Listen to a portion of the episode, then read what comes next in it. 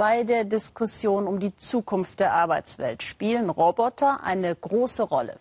Dass die mehr oder weniger niedlichen Kerlchen auch im Privatleben vielleicht sogar den Partner ersetzen könnten, hat man eher noch nicht gehört. Aber Vorsicht, Robert Headcamper hat in Tokio eine ziemlich schräge Beziehung entdeckt. Eine junge Frau schiebt ein seltsames Gefährt durch die Gassen von Nishinipuri, einem Vorort von Tokio. Sie fährt einen kleinen Roboter spazieren, der heißt Pepper. Pepper ist Familie für mich, sagt Tomomi Ota. Vater, Mutter, Pepper.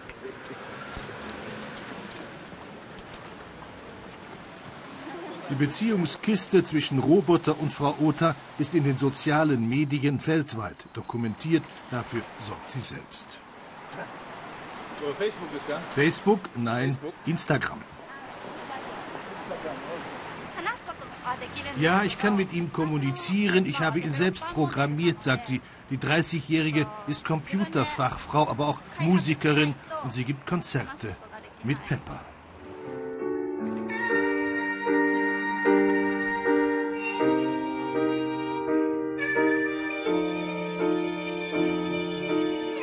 Unterstützt von einem Kollegen lässt sie Pepper auftreten, begleitet ihn am Klavier. Mit ihrem Musikprojekt will sie weltweit die Einstellung von Menschen gegenüber Robotern verändern. Pepper, der friedliche Gefährte. Seit bald zwei Jahren lebt sie mit Pepper, geht mit ihm einkaufen oder in Restaurants. Nein, hat sie in Zeitungsinterviews gesagt, Pepper ist nicht mein Lover. Wir lieben uns aber so wie Familienmitglieder einander lieben. Heute fährt sie S-Bahn mit ihrem Kindchen. So nennt sie Pepper bisweilen. Sie ist nicht verheiratet.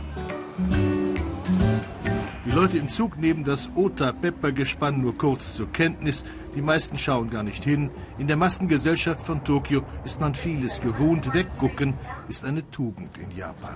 Nur eine alte Dame ist begeistert. Ich bin alleinstehend, sagt sie. So einen kleinen Begleiter hätte ich auch gern, aber ich kann ihn mir nicht leisten. Leider. Frau Ota und ihr Kindchen sind angekommen am Hauptbahnhof von Tokio. Ein vereinbartes längeres Interview hat sie uns aus unbegreiflichen Gründen plötzlich abgesagt. Dafür dürfen wir ihr Video zeigen vom großen Konzert mit 14 Robotern.